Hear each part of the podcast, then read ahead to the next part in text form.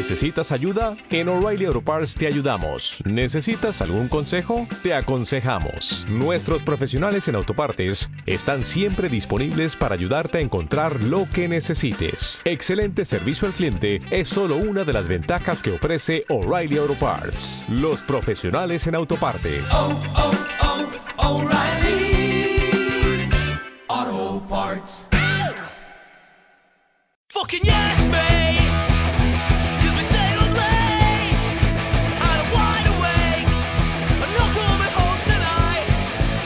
Hola a todos, hola a todas, ¿qué tal? Esto es algo que no sepa, yo soy José Luis Espinosa y conmigo está el legendario y único Vicente Gea.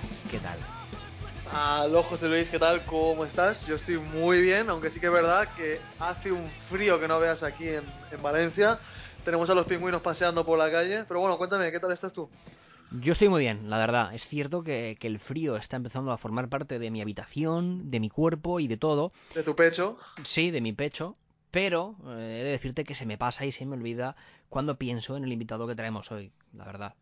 Sí, José Luis, es verdad. O sea, se entra en calor muy rápido y como tú bien has dicho al principio, hoy es un programa legendario, tanto porque estoy yo co- como por la leyenda que traemos hoy. Tenemos leyenda viva de, de la historia de, de YouTube. Es una persona que nos ha acompañado a muchas personas a lo largo de nuestra infancia, adolescencia.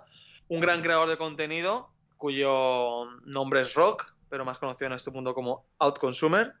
Ahora vamos a darle paso, José Luis, pero a mí me gustaría, porque es que nunca me acuerdo, que me expliques en qué consiste Dime algo que no sepa.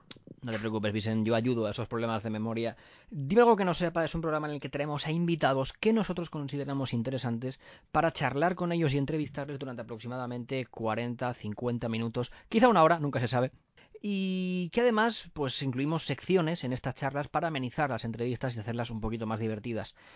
Cabe recordar también que el programa finaliza con la famosa pregunta ya en el mundo entero, incluso quizá extraplanetaria, dime algo que no sepa, en la que los invitados deberán hacer exactamente eso, decirnos algo que no sepamos, es la única condición.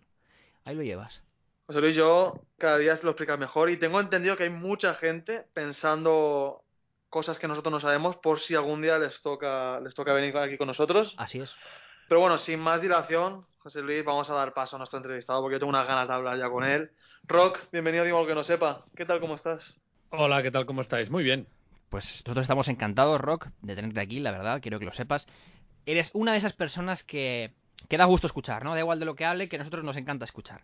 Así que, para empezar, me gustaría, Rock, que te definieras a ti mismo, a qué te dedicas, la definición que tú quieras dar. Siempre nos gusta que los invitados se definan a sí mismos. Pues es complicado. Soy un periodista de profesión, metido a youtuber, que ahora hago un montón de cosas. Intento, no lo sé, eh, contar cosas interesantes, aportar a la gente algo, eh, ya sea entretenimiento o, o alguna otra cosa positiva. Y eso es lo que intento hacer en las redes. Es difícil de definir porque son muchas cosas, pero básicamente es eso, alguien a quien le gusta hablar, que le escuchen y que en ese proceso la otra persona se lleve algo positivo. Nosotros, antes de empezar con la entrevista al invitado, hacemos una ronda genérica de preguntas para conocer un poco mejor a la persona que se esconde pues, tras el personaje o tras el artista o en el invitado en general. Vale, así que son preguntas rápidas, cortitas, eh, de respuesta rápida, ¿vale? Eh, empezamos ya.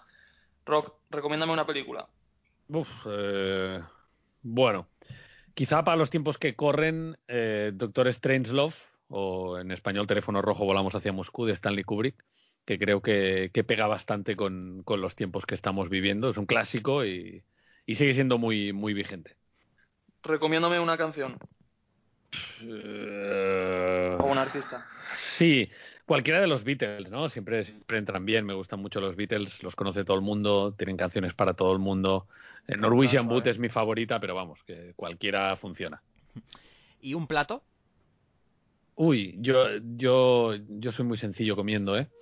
Yo soy muy sencillo. Yo me gustan los espaguetis con queso y atún. O sea, yo, yo soy muy. Eh, pero bueno, pizza. Eh, los Clásico. viernes toca pizza. Hoy no sé si se puede decir o cuándo se publicará, pero no estamos grabando un viernes. Hoy toca pizza, es el día más feliz de la semana para mí. Hacemos las pizzas en casa, están muy buenas, cada una la hace a su manera. Así que voy a lo sencillo, a lo fácil. La pizza le gusta a todo el mundo. Si Si no fueras youtuber, periodista, ¿qué serías? Pues no lo sé. No lo sé.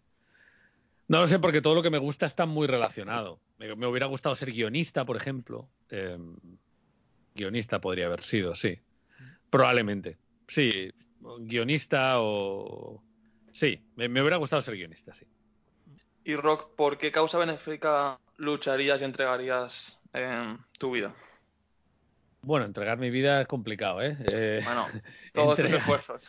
Sí, en- entregar mi vida, pues yo creo que solo por mi familia lo haría, pero, pero causas eh, que valga la pena, pues todas las que trabajen por la, por la igualdad de oportunidades, por erradicar pobreza, por erradicar eh, injusticias, sobre todo de, de oportunidades en el mundo. Esas son las iniciativas con las que colaboro actualmente y yo, yo creo que tiraría por ahí, que cada uno intentar asegurar que todo el mundo tenga unas oportunidades parecidas para luego hacer lo que pueda con su vida. ¿Y qué superpoder tendrías? Me gustaría mucho, yo creo, el de teletransportarme. Creo. El de, porque me gusta mucho viajar, o sea, me gusta mucho ver sitios, pero odio viajar. Eh, entonces, hombre, claro, si fuera como en la Edad Media que te pegas un mes en un carro y vas viendo el proceso, pues tendría sentido. Pero ahora que te metes en un avión y apareces en otro sitio, me parece una pérdida de tiempo brutal. Así que si pudiera teletransportarme, yo creo que sería muy feliz. Y por último, ¿a qué personaje histórico te gustaría entrevistar? Em, entrevistar. Hay, hay, hay muchos, ¿eh? Mm, Me, me gustaría Nelson Mandela, me parece un personaje súper interesante, con, con muchas sombras y muchas luces y alguien realmente interesante. Pero seguramente eh, en, épocas anteriores pues ha habido gente también súper, súper interesante. A lo mejor Cleopatra tendría una entrevista brutal, no lo sé. Pero yo creo que Nelson Mandela tendría muy buena entrevista por, por eso, porque porque hay mucho hay, hay mucho que aprender de ahí y no me parece una persona perfecta ni mucho menos, pero yo creo que, que disfrutaría con esa entrevista, sí. Pues damos por finalizada esta ronda de preguntas iniciales y pasamos ya a lo que sea la entrevista general. Cabe destacar que eres un padre de YouTube, ¿no? De, esta generación longeva, como decía Vicent, bueno, Willy, toda esta gente. Em, ¿Cómo recuerdas tus inicios en la plataforma? Bueno, fue, fue una cosa, bueno, ha cambiado mucho, ¿no? Hace 10 años, solo son 10 años, pero ha cambiado muchísimo. Al principio, pues fue una, una iniciativa más de las que yo hago cuando me aburro de algo y tengo ganas de hacer algo nuevo. He hecho un montón, esta salió muy bien, otras no han salido bien. Y tenía ganas de, de contar cosas, que es lo que me pasa siempre, tengo ganas de contar cosas. Y en este caso relacionadas con los videojuegos. Entonces en mi entorno no había nadie que, que le gustaran los videojuegos, ni mi familia, ni mis amigos. Y yo tenía ganas de compartir eso que a mí me gustaba con, con otra gente. Y alguien me sugirió buscar en YouTube porque había gente en Estados Unidos haciendo gameplays y tal. Y, y- y nada, vi, vi que aquí en España había muy poca gente y la gente que había era muy buena jugando, pero no era tan buena comunicando. Entonces pensé que, que yo podía hacerlo igual o mejor y me lancé a hacerlo, pero sin ninguna otra pretensión que la de que la de eso, compartir una cosa que me gustaba y ya está, no ya no es que no esperara ganar dinero, es que literalmente no se podía cuando yo empecé y mucho menos que iba a ser mi mi, mi trabajo. Sí que tuve una premonición o una sensación de si me meto a esto me voy a meter en serio y me va a gustar. No tanto voy a tener éxito, sino me va a gustar. Y, efectivamente me gustó y aquí sigo. Y ahora que acabas de cumplir eh, esos 10 años, ¿cuáles dirías que son los cambios que tú más has notado en, en YouTube en general, en la comunidad, lo que sería toda la plataforma? A lo largo de estos 10 años, eh, ¿cómo veías el YouTube de antes conforme a cómo lo ves ahora? Bueno, yo creo que lo principal, bueno, han cambiado varias cosas. La primera es, es esa sensación de libertad que teníamos al principio, porque como no sabíamos lo que estábamos haciendo, eh, pues hacíamos lo que a cada uno le apetecía y le parecía que podía funcionar mejor y eso fue abriendo las puertas a que saliera gente nueva haciendo cosas muy diferentes como el Rubius, como Mr. Jagger, como, como muchos otros, como Loblogio mismo, que hacían cosas como muy locas que no eran televisión, ni eran, ni eran webs tradicionales, ni eran cosas que hubiéramos visto en otros sitios, eran cosas diferentes, ni mejores ni peores, pero diferentes. Y esa sensación de libertad se ha perdido un poco.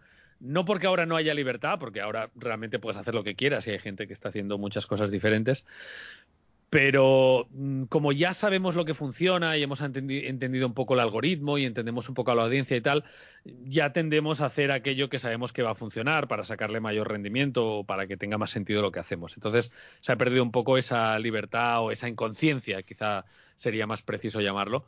Esa es una cosa que, que echo de menos, pero bueno, que es normal que haya desaparecido. La otra es el dinero, obviamente. Antes no se podía ganar dinero y ahora se puede ganar mucho dinero, ya no solo en YouTube, sino en las redes. Y eso obviamente lo cambia todo. No quiere decir que lo hagamos por dinero o que todos lo hagamos todo por dinero, pero si algo se puede convertir en tu trabajo, pues obviamente eso te, te condiciona. Te, te condiciona eh, mejor o peor, o tú puedes poner unas líneas rojas, pero te condiciona. Eh, eso es un cambio importante. Y el último cambio, desde mi punto de vista, es la audiencia. Eh, antes era una audiencia muy sesgada, muy de nicho, de chicos a los que les gustaba Call of Duty, los videojuegos y ya está. Obviamente había otra gente que, me- veía YouTube, pero ese era el, el núcleo sobre el que se cimentó YouTube España, sobre todo al principio. Y ahora, por suerte, eso ha cambiado y a los espectadores son todo tipo de personas, de todo tipo de edades y de todo tipo de perfiles. Y eso está muy bien, pero ya no hay esa sensación de comunidad, esa sensación de que, eh, bueno, como de identidad, de que la comunidad de YouTube España era algo. No sé si nunca llegó a ser algo concreto, probablemente no, pero había una sensación de que éramos una comunidad. Eso, bueno, tenía ventajas y desventajas, ¿no? Ahora creo que ya no tenemos esa sensación. Sí que hay un ente que son los youtubers o los influencers y hay cierta conciencia gremial, así un poco superficial, pero no hay esa sensación de, de comunidad. La- las comunidades están en cada uno de los canales. Y eso también se, se ha perdido. Yo diría que esos son los principales eh, cambios de, respecto a hace 10 años. Comentabas, Rock, que uno de los cambios es la posibilidad que antes no se daba de monetizar el contenido que, que creáis. Y he visto que, bueno, últimamente, eh, sobre todo a raíz del COVID, pues has estado dando charlas, seminarios al respecto. Eh, ¿Cuál es el mensaje que pretendes transmitir a las personas que todavía no lo son, pero que son potencialmente creadores de contenido? Bueno, doy, doy muchos tipos de charlas, eh, algunos para jóvenes que, quieren ser influencers, otros para gente que trabaja con jóvenes, eh, yo qué sé, departamentos de juventud, ayuntamientos, etcétera, Eh, y luego para empresarios, startups o gente que quiere sacar más rendimiento profesional a las redes, o sea, tengo perfiles muy diferentes, ¿no? Y lo que digo siempre es lo mismo, lo que, bueno, lo que intento decir siempre es lo mismo, ¿no? Intentar explicar cómo funciona y a partir de ahí que cada uno eh, tome las decisiones que quiera, ¿no? Intentar explicar cómo se gana dinero, lo difícil que es ganar dinero, qué mm, consejos podemos dar para ganar más dinero o para ganar dinero mejor. Mejor quiere decir, pues, eh, teniendo en cuenta a largo plazo, teniendo en cuenta tu imagen que nos haga perjudicada, teniendo en cuenta la eficacia de las campañas para que luego mm, puedan venir más campañas.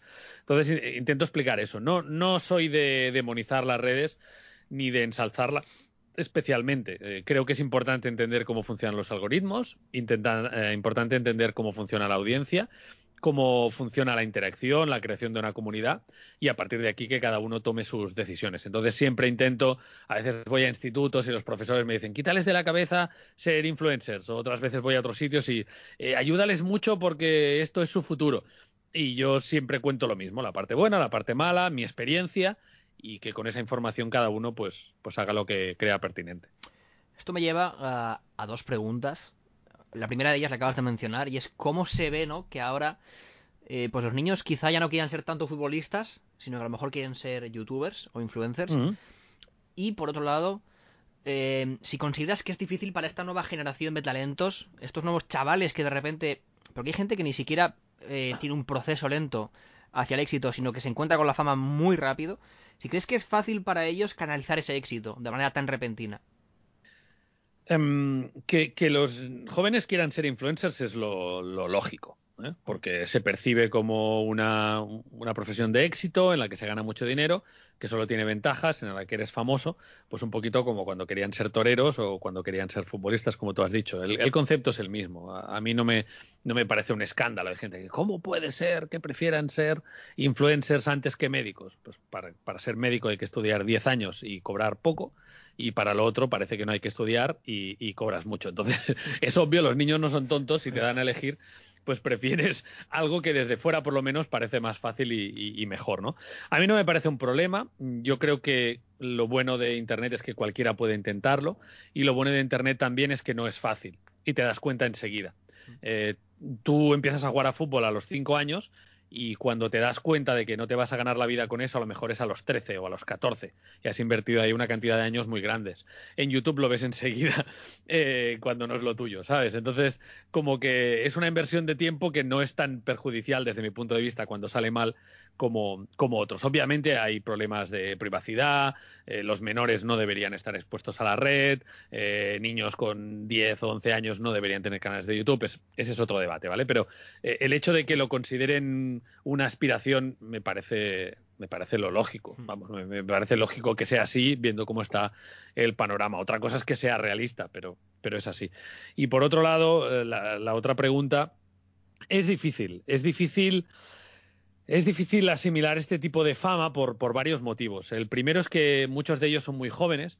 Entonces, yo, por ejemplo, pues empecé a subir vídeos con 33 años, con, ya había trabajado muchos años, yo sabía lo difícil que es ganar mil euros, había tenido muchas experiencias, buenas, malas, tratando con gente, tratando con empresas, etcétera, y eso te da un bagaje, no es que seas más listo, es que te da un bagaje a base de hostias aprendes, y esas hostias que te has comido antes, pues ya no te las comes ahora. Cuando eh, eres más joven y no has trabajado nunca, porque no has tenido tiempo, eh, el valor del dinero, o porque no has podido, porque también tenemos un paro juvenil en España sí. brutal, eh, pues es más difícil entender cómo funcionan los contratos, entender el valor del dinero a cambio de tu trabajo, entender eh, cómo gestionar la fama, entender cómo gestionar muchas cosas que, que no has tenido la experiencia suficiente para hacerlo. Entonces, es complicado. Y a eso se le añade que no tenemos muchos referentes. Ahora, cada vez más, ¿no? Pero si tú quieres ser futbolista, tienes 100 años de tradición de futbolistas, tienes lo que hay que hacer, lo que no hay que hacer, los que se drogan, los que se echan a perder, los que no sé qué, los que lo hacen bien. Tienes 800.000 ejemplos, todo el mundo sabe. Pero cuando te metes a youtuber, eso ha cambiado, ¿eh? pero hace cinco o seis años no tenías muchos ejemplos. No sabes cómo hay que hacerlo, no sabes a quién preguntar, no tienes eh, cuentos moralizantes de lo que hay que hacer y lo que no hay que hacer. No, no existe. Entonces eso lo complica un poquito más. Eh, insisto, eso está cambiando y entre nosotros hablamos mucho y oye, tú has hecho esto, yo he hecho esto, esto no lo hagas o, a mí no me salió bien, no ten cuidado con esto. Eso se va creando cierto contexto que, ayuda pero todo eso junto hace que sea, que sea complicado. Y por último, hay otro factor que tampoco ayuda, y es que cuando eres creador de contenido tienes ese complejo de Dios, que lo llamo yo, que es que mmm, tú en realidad has triunfado estando en tu casa. O sea, estás en tu casa, le das a grabar, hablas, dices chorradas y, y, de repente eres famoso y rico. Obviamente estoy simplificando y ridiculizando un poco, sí, sí, no es así sí. el proceso, pero la percepción es esa. Entonces tú piensas, si yo solo en mi casa, en calzoncillos, eh, diciendo chorradas, soy millonario, ¿quién me va a venir a contar nada? O sea, ¿qué necesito aprender? ¿Sabes? Soy la hostia. Si yo he conseguido eso, soy la hostia. Obviamente no tienes en cuenta que necesitas una plataforma, necesitas un algoritmo, que hay muchos otros factores que entran en juego, pero tu sensación, y no estoy criticando a otros, a mí también me ha pasado, tiendes a pensar que eres Dios. Entonces eso te hace más, eh, eres menos susceptible a la crítica, a la autocrítica incluso, y sobre todo cuando tienes una legión de fans que constantemente te están diciendo que eres el mejor, que esto que has hecho es lo mejor, que quien te critica se equivoca.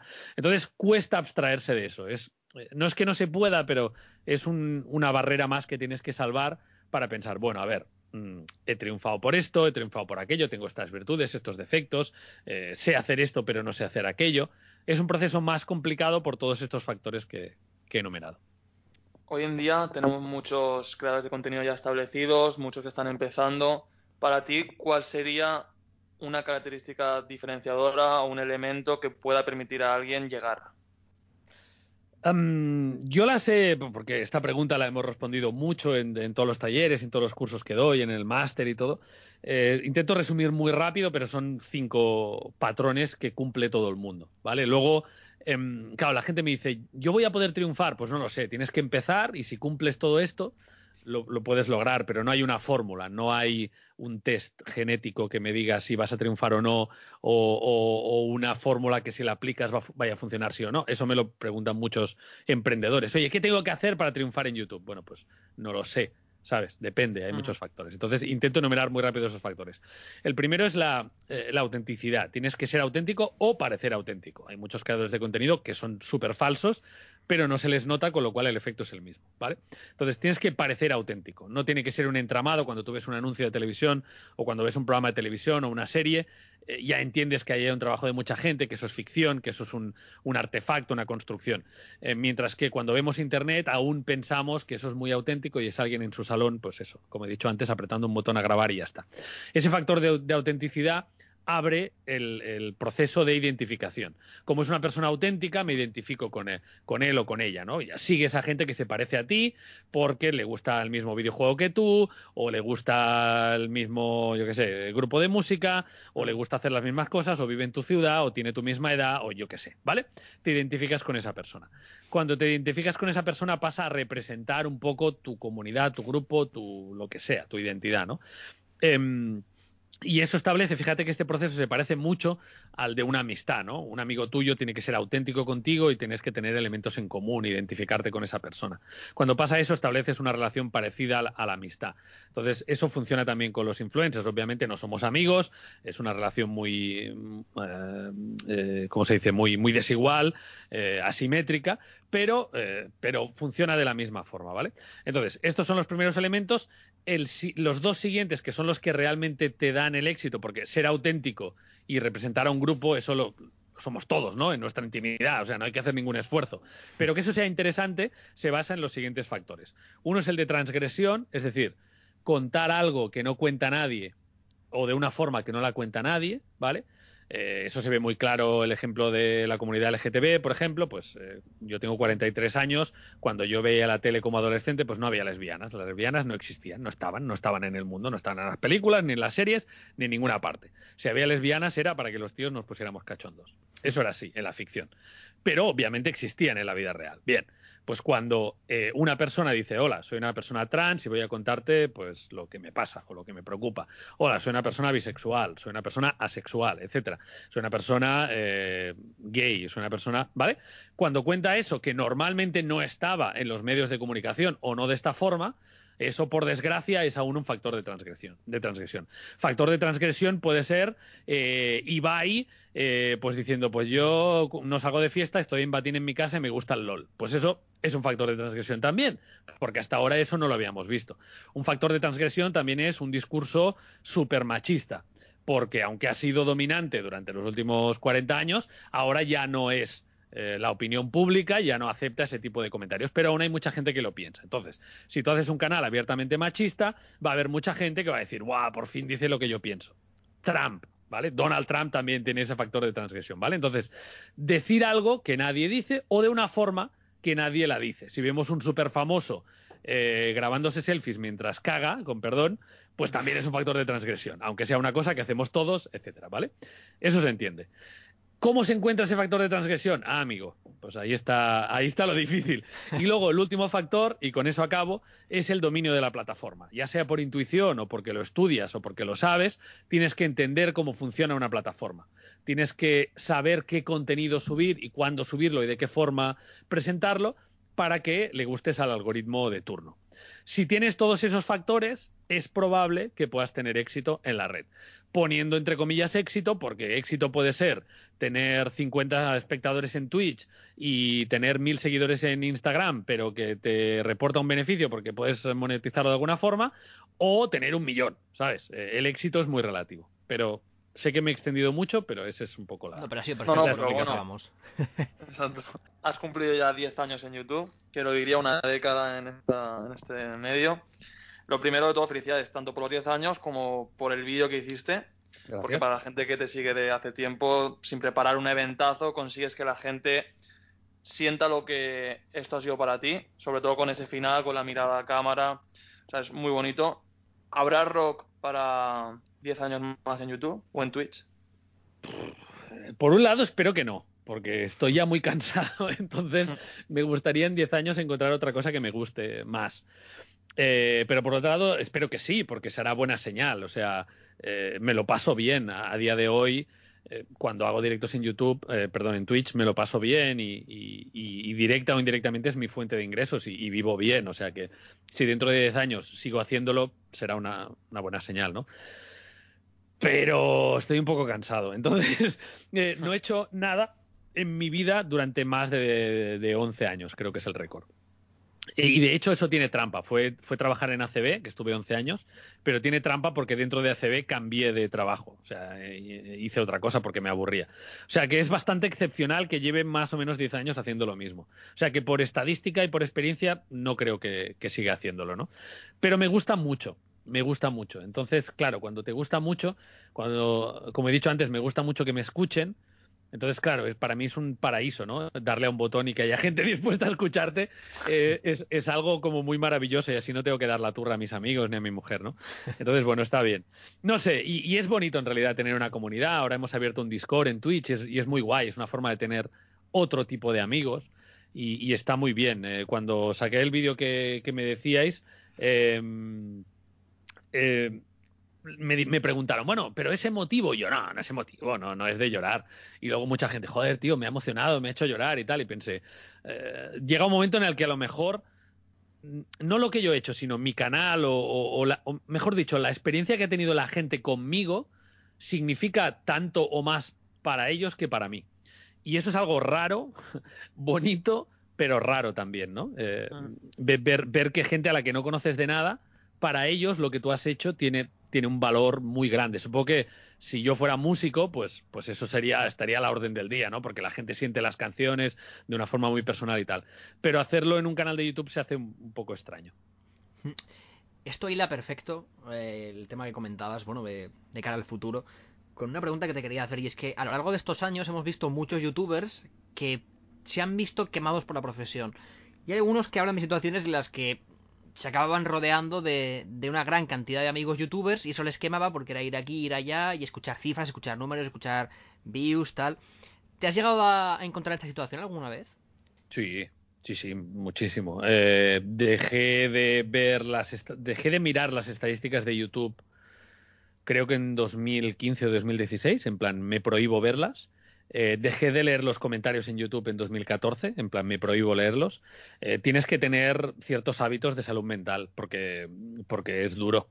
Es duro porque ya no se trata de que te rodees de youtubers o no, eh, que por un lado te dan cobijo y te entienden, tipo de cosas que te pasan que ot- otro tipo de persona no, no entiende porque no las vive, pero los números siempre están ahí. La plataforma siempre te está recordando cuántas views, cuánto dinero, cuánto, siempre, aunque tú no quieras, aunque tú digas, no, no, a partir de ahora no voy a hacer ningún caso, es mentira, no, no puedes, aunque te lo propongas. Puedes hacerle menos caso, pero no ningún caso. Eh, yo estoy muy tentado de hacer un vídeo, ya lo he explicado en algún directo, hablando de lo que yo considero que es el síndrome del youtuber, que aplica a cualquier creador de contenido, ¿no?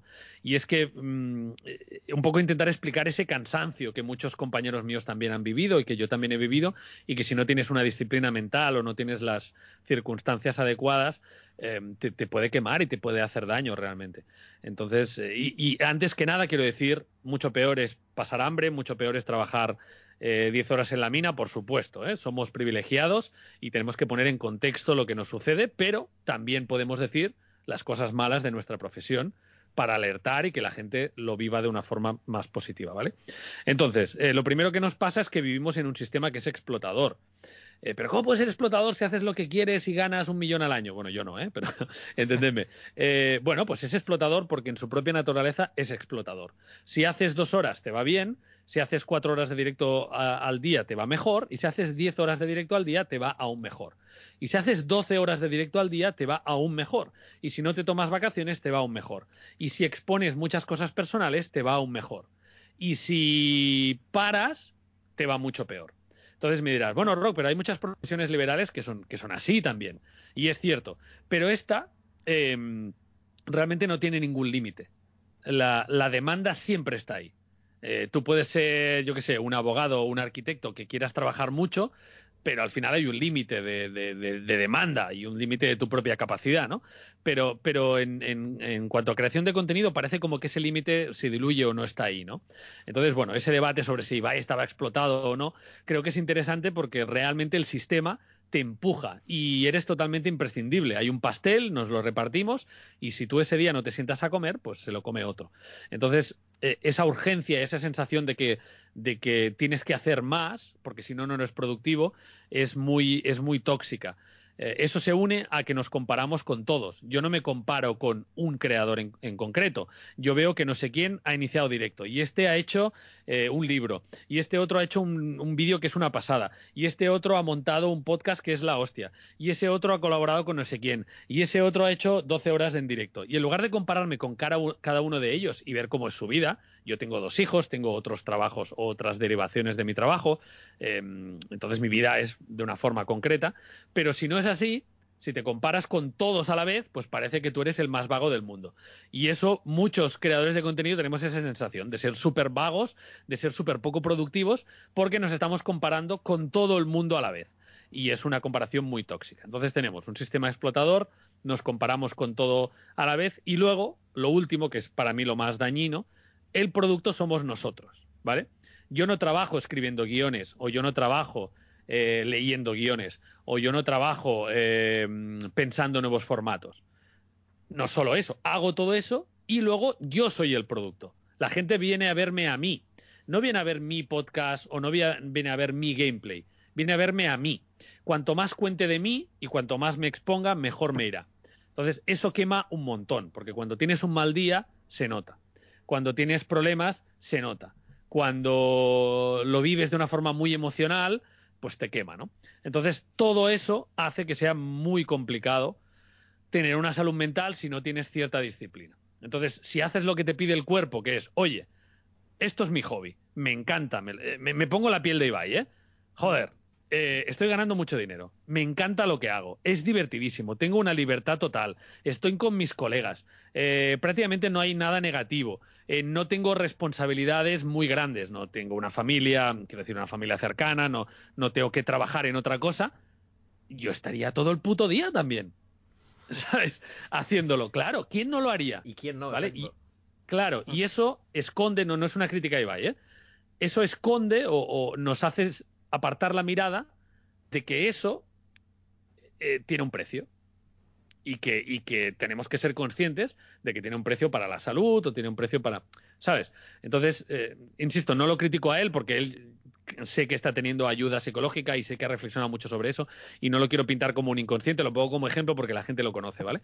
Pero si no haces esa, esa reflexión previa, eh, bueno, eh, puedes caer en, situaciones complicadas. Le ha pasado a Chuso, le ha pasado a Mary Soldier, le ha pasado a Rubius, le ha pasado a mucha, mucha gente que dice que tiene problemas o psicológicos o, de malos hábitos comiendo, de malos hábitos durmiendo, o de pues, eh, horarios alterados, de poca interacción social, de bueno, tiene un peaje y, y tienes que gestionarlo.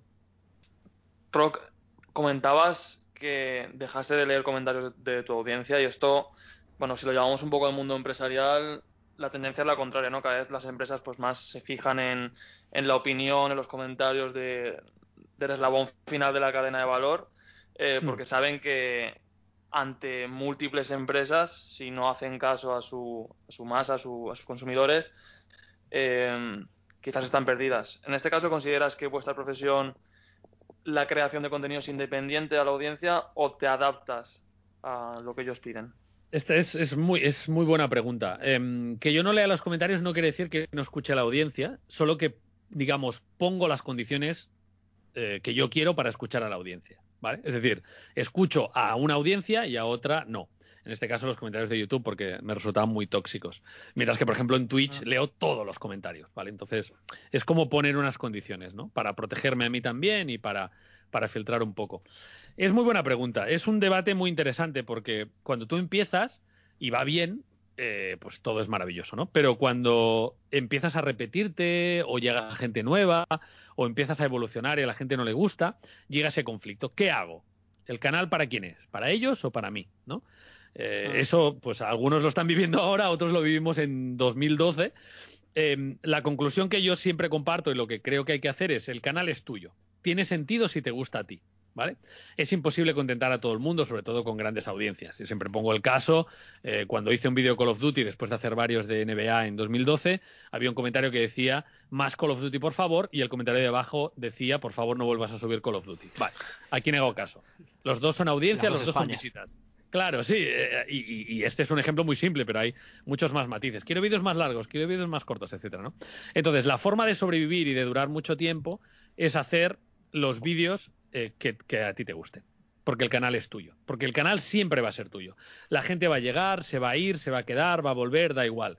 ¿Vale? Pero si intentas escuchar a la audiencia, estás perdido. Te tiene que gustar a ti con la esperanza de que si te gusta a ti, vaya a gustar a otra gente. Si esa otra gente son mil, 500 o 2 millones, pues oye, mira, mala suerte, buena suerte.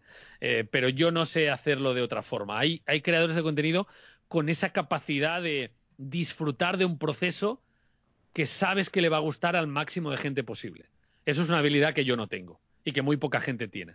Willy Rex la tiene, De Gref la tiene, es capaz de, oye, ahora que está de moda esto, pues lo hago, disfruto haciéndolo y conecto con mucha gente. Eso es una habilidad envidiable. Pero yo creo que el precepto tiene que ser, el canal es tuyo, tú tomas tus decisiones. Entonces, hay que escuchar a la audiencia, y yo la escucho, pero también tengo mi posición firme. Os voy a poner un ejemplo. Cuando en mi canal de Twitch alguien entra y dice, ¿por qué no pones más anuncios? Por ejemplo, a nosotros no nos importa y tú ganarías más dinero. Yo digo, no, no pongo anuncios por esto, por esto, por esto y por aquello. ¿Vale? Tengo en cuenta tu opinión, sé que la habéis expuesto, tenéis argumentos, pero yo prefiero mi propia convicción y os la explico. ¿Vale? Si nos gusta, pues, pues adiós. Y si os gusta, pues genial, ¿vale? Pero una cosa es, o sea, son dos cosas diferentes. Eh, escuchar y hacer caso, ¿vale? Escuchar, creo que hay que escuchar siempre. Hacer caso, pues depende. ¿Sabes? También he hecho muchas cosas que me han sugerido seguidores míos. Oye, ¿por qué no haces, ese- no haces esto? Oye, pues es buena idea. Por ejemplo, abrir un Discord, pues fue una sugerencia de, de seguidores y, y muchas otras cosas que, que he hecho, pues son sugerencias de seguidores o gente que está viendo mi contenido. Pero siempre mando yo. Esto es una dictadura, porque si no, no funciona. Eh, eh, eh, en mi experiencia, si no, no funciona. ¿Consideras que has podido perder alguna oportunidad en esta carrera, digamos, de pegar un tirón? Es decir, porque hay algunos youtubers que, sugieren que, que si hubieran subido X contenido pero que no les apetecía, podrían haber pegado un tirón increíble, pero que dados sus, sus ideales no, no han querido hacerlo. ¿Consideras que has tenido esas oportunidades? Cada semana. sí, sí, claro, claro. Yo, yo me veo a mí mismo como, como un señor mayor que está en la estación, ve, ve que van pasando trenes y dices, no, no, es que a mí me gusta el de las 10 y 5, porque tarda más, pero me gusta porque los asientos son más cómodos, yo qué sé. Pues sí, sí, por supuesto, claro. Em, de hecho, mi, mi mujer, que es muy sabia, eh, siempre debatimos, bueno, siempre hablamos sobre eso, ¿no? Yo siempre le digo, es que a veces, ¿no? He tenido momentos de, joder, tú, este tío empezó como yo, ¿sabes? Y hizo esto y eso otro que a mí también me lo ofrecieron, pero yo no lo quise hacer, o no lo pude hacer, o no tal, o no me apetecía, y mira dónde está. Y ella siempre me dice, tú sabes por qué la gente que triunfa, triunfa. Sabes lo que han hecho, sabes qué es lo que les funciona. ¿Por qué no lo haces tú? Y yo, pues porque no quiero, o porque no tengo tiempo, o porque no funcionaría. Claro, yo estar en Carmalán, por ejemplo, pues ya me hubiera gustado estar en Carmalán, pero yo no hubiera sido, no hubiera funcionado en Carmalán, porque yo no sé hacer esas cosas que a ellos les van bien hacer, ¿sabes? Entonces, eh, yo le digo, no, no, claro, yo no, no sé, o no quiero, o no puedo hacer lo que ellos hacen. Entonces, dice, vale, pues entonces deja de envidiarles, ¿sabes? O sea, eh, si ellos han conseguido una cosa haciendo algo que tú no sabes, o no quieres, o no puedes hacer, pues de qué te lamentas, ¿sabes? O sea, eh, son tus propias decisiones y, y son tus propias circunstancias. Y eso es así, o sea, yo me acuerdo perfectamente cuando en 2013, diría, 2012-2013, el Rubius me dijo, oye, métete a una serie que vamos a hacer de Minecraft, con Vegeta, con Willy Rex, con no sé qué, métete, tío, que va a ser muy guay y tal. Y yo dije, es que no me gusta Minecraft. Si yo me hubiera metido en eso, hubiera tenido más seguidores, pues a lo mejor sí. O a lo mejor no, porque me hubiera cansado los dos días, o hubiera cantado más que una almeja porque, porque no teníamos tanto en común, no lo sé. ¿Vale? Pero las oportunidades están ahí. Ahora mismo en Rust, ahora estoy en, en, en Egoland, ¿no? En la serie esta, porque me invitó Alexby. Vale, yo ya veo que Rust es una oportunidad, Egoland es una oportunidad para yo ir persiguiendo a Ibai y hacer clips matando a Ibai. Cla- claro, sí, podría hacer eso y tendría más visitas, claro. Pero yo me meto en Rust y yo lo que quiero es que dejen de gritar e irme a un rincón del mapa a hacer mi base y que me dejen tranquilo. Entonces, claro, no, no, no sé hacer otra cosa. Yo ya la oportunidad la veo, ¿eh? Pero no. Y, sobre todo, lo que quiero decir es que no soy superior yo por tener unos principios. Eh, no, todos tenemos nuestros principios y todos hacemos lo que nos gusta. Lo que pasa que a veces lo que a ti te gusta, pues renta más y a veces menos. Pero, pero sí, sí, y- y- inevitablemente todos los creadores de contenido vemos pasar por delante de nosotros un montón de oportunidades. Lo que pasa que eso, no todas las puedes o las sabes aprovechar. O las quieres aprovechar. Lo, de- lo de Egolan era una pregunta que te íbamos a hacer, pero bueno, ya la has respondido solo, así que ¿Sí? ¿Ves perfecto. bien? Sí. Em, tienes hijas, tienes otros proyectos, una familia. ¿Tú consumes YouTube o Twitch? Eh, pff, iba a decir menos de lo que quisiera, pero no estoy seguro porque me gustaría también leer más. Y bueno, sí, sí, veo vídeos de YouTube y, y veo Twitch, no tanto para, para estar al corriente, que también, sino porque realmente creo que hay contenido interesante y hay gente que hace cosas que genuinamente me gustan, Eh, pero tengo poco tiempo. Tengo poco tiempo para ver series, tengo poco tiempo para leer, bueno, tengo poco tiempo para todo. Entonces ahora, por ejemplo, estoy gastando mi tiempo en otras cosas y estoy viendo menos vídeos en YouTube. Normalmente me veía un par de vídeos o tres al día, así como de 20 minutos, así que no parece mucho, pero para mí realmente es una hora de mi Sí, tiempo, sí. ¿sabes? Y ahora esa hora no sé en qué la estoy gastando, pero en eso no, desde luego, porque llevo mucho tiempo sin ver vídeos de YouTube y no sé por qué. O sea que sí, me gustaría verlo más, pero, pero no, mis prioridades no me permiten gastar más tiempo en eso. ¿Y te ha pasado alguna vez de esto que estás navegando en YouTube? Le pasa a mucha gente, yo soy uno de ellos. Yo también. Y YouTube te empieza a recomendar cosas y cosas y empiezas a enlazar y no sabes muy bien cómo has acabado en un sitio que no sabes por qué, pero tampoco te vas a ir y lo acabas viendo. Y si recuerdas a lo mejor Sí. ese vídeo, porque yo por ejemplo recuerdo uno de un tipo que amaestraba una abeja y se hacía amigo de la abeja. No sé cómo acabé ahí, pero lo vi y lo disfruté. O sea, ¿tú recuerdas alguno en concreto? Sí. Sí, YouTube es muy bueno haciendo eso, de hecho es su negocio. Su negocio es conseguir que te quedes y la forma más eficaz de que te quedes es eso, enseñándote cosas que ellos saben que funcionan aunque tú no sabías que querías ver, ¿no? Exacto. Ese, ese- ese es casi literalmente su negocio. A mí me pasó muy recientemente, me fui a dormir un día a las 2 de la mañana teniendo que madrugar al día siguiente porque mm, viendo vídeos de eh, gente que reacciona al escuchar por primera vez una canción, ¿vale? Mm. Eso en- se está empezando a hacer aquí, aquí en, en- bueno, en, en- en español, digamos, eh, o sea, no solo en España, pero en español, pero en Estados Unidos ahí bueno, puedes encontrar lo que quieras. Entonces, al principio veía un, un- un canal, un- eh, una pareja de chicos, pero luego era un chico y una chica, luego era un señor mayor, bueno, veía un canal reaccionando a diferentes canciones, pero luego vi que era más satisfactorio empezar a ver la misma canción, gente diferente reaccionando a la misma canción. Y empezó a enseñarme cosas muy locas YouTube y acabé, pues eso, estuve pues a lo mejor tres horas viendo esta mierda de gente reaccionando a la primera vez que escuchan Wish You Were Here de Pink Floyd, ah, pues mira qué bien.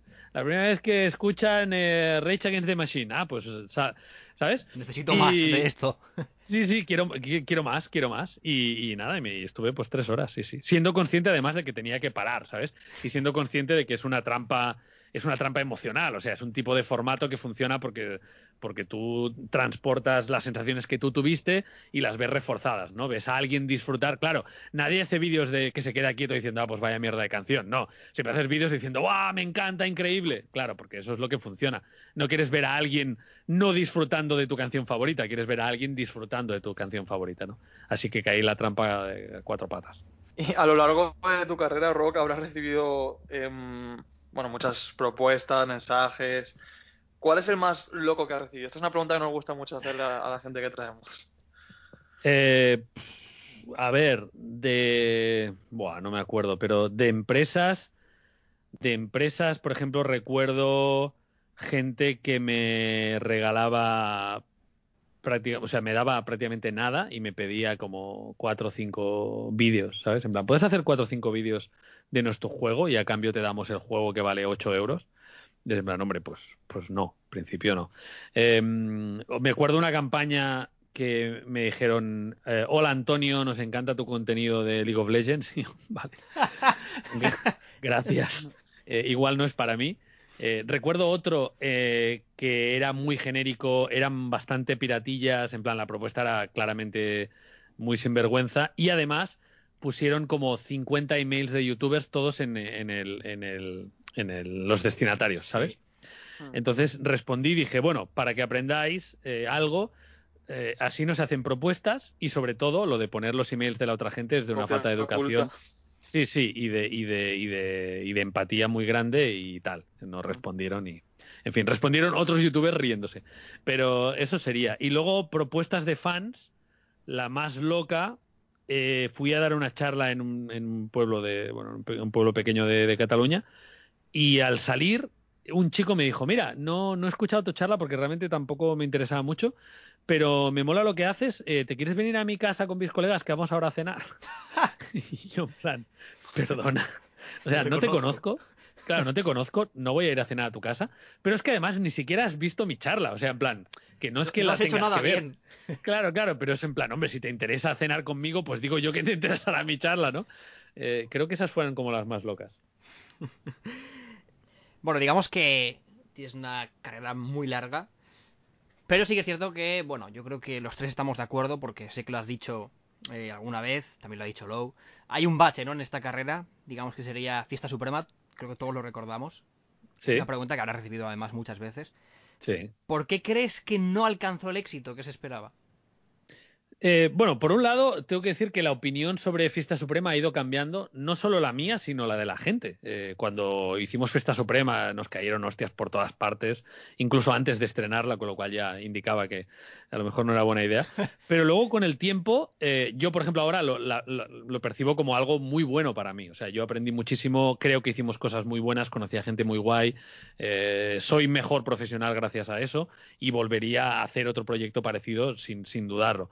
Y también mucha gente, no, no, si a mí me gustaba, hostia, si es muy guay, hostia, pues el otro día me vi unos cuantos episodios en YouTube y está muy bien. Ha, cambiado, ¿no? Eh, hicimos mal muchas cosas, prácticamente todo, ¿vale? Eh, yo siempre digo que es como que quisimos cruzar el Atlántico en una balsa sin remos y con, y con agujeros, ¿no? Entonces, bueno, pues era, era un suicidio. Quisimos hacer un programa diario con un presupuesto de programa semanal. Quisimos hacer tele en una tele muy tradicional. O sea, quisimos hacer un producto audiovisual en una tele muy tradicional y no queríamos hacer tele, no queríamos hacer nada que se pareciera a nada que hubiera en la tele. No teníamos la experiencia ni seguramente el talento para hacer lo que queríamos hacer. Eh, y sobre todo, llegamos muy temprano. O sea, yo creo que es un programa que si hoy, el mismo programa, ¿eh? tal cual, lo pones hoy, funcionaría mejor eh, porque la gente tiene menos prejuicios, porque la gente está más acostumbrada a ver esa mezcla entre Internet y televisión. Han cambiado los códigos, ha cambiado la audiencia. Eh, eh, yo creo que yo creo que fueron muchos factores. ¿eh? Fi- Fijaos que no me quito culpa, pero también las circunstancias no nos ayudaron. Y de hecho, el eh, Ca- Castella, el Ricardo Castella, el director de La Resistencia, que es Sí. un buen ejemplo de cómo mezclar televisión e internet, nos dijo en esa época, oye, me mola lo que hacéis, pero habéis llegado demasiado temprano y os habéis llevado las hostias. Eh, que no nos llevaremos los que venimos después. Y yo pensé, pues. pues Habéis sí, allanado el camino, gracias. y efectivamente, sí, sí, efectivamente el tiempo le ha dado la razón, ¿no? O sea que, que yo creo que no triunfó por, por muchos motivos, pero tengo, yo guardo un muy buen recuerdo de eso y, y, y, y Loulogio también dice que aprendió mucho ahí, que fue duro, porque fue duro y fue traumático y, y nos costó y lo pasamos mal, pero, pero nos llevamos más de lo que nos dejamos, creo yo. Pues bueno, ahora para, para finalizar, ¿vale? Eh, me gustaría que, bueno, pusiéramos un poquito de básquet, ¿no? Ya que eres un amante del básquet, yo también, Vicent creo que también le gusta. Así que, bueno, me gustaría que nos definieras tu partido perfecto, un partido al que te gustaría asistir, qué equipos lo compondrían, cómo sería, quién ganaría, qué, qué habría en juego. Bueno, eso es muy fácil. Séptimo partido de las finales, Lakers contra Celtics, 3-3 empatados, eh, prórroga, eh, queda un segundo y Jason Tatum se pega un mate reventándole el brazo a Anthony Davis o a LeBron James. O sea, como, como, como, como contra de Bayo, pero sin recibir el tapón. Eh, entonces, eh, y yo estando ahí, claro, en el pabellón. Eso estaría muy bien. Yo creo que eso sería, eso sería insuperable. Pues ahora que Vicente presente la fantástica sección Sí. que hemos creado. O sea, te hemos preparado una sección, ¿vale? Que va a ser eh, imposible de hacerla con éxito, ¿vale? Eh, Bueno, se llama los triples, ¿vale? Se llama Vale. los triples, ¿vale?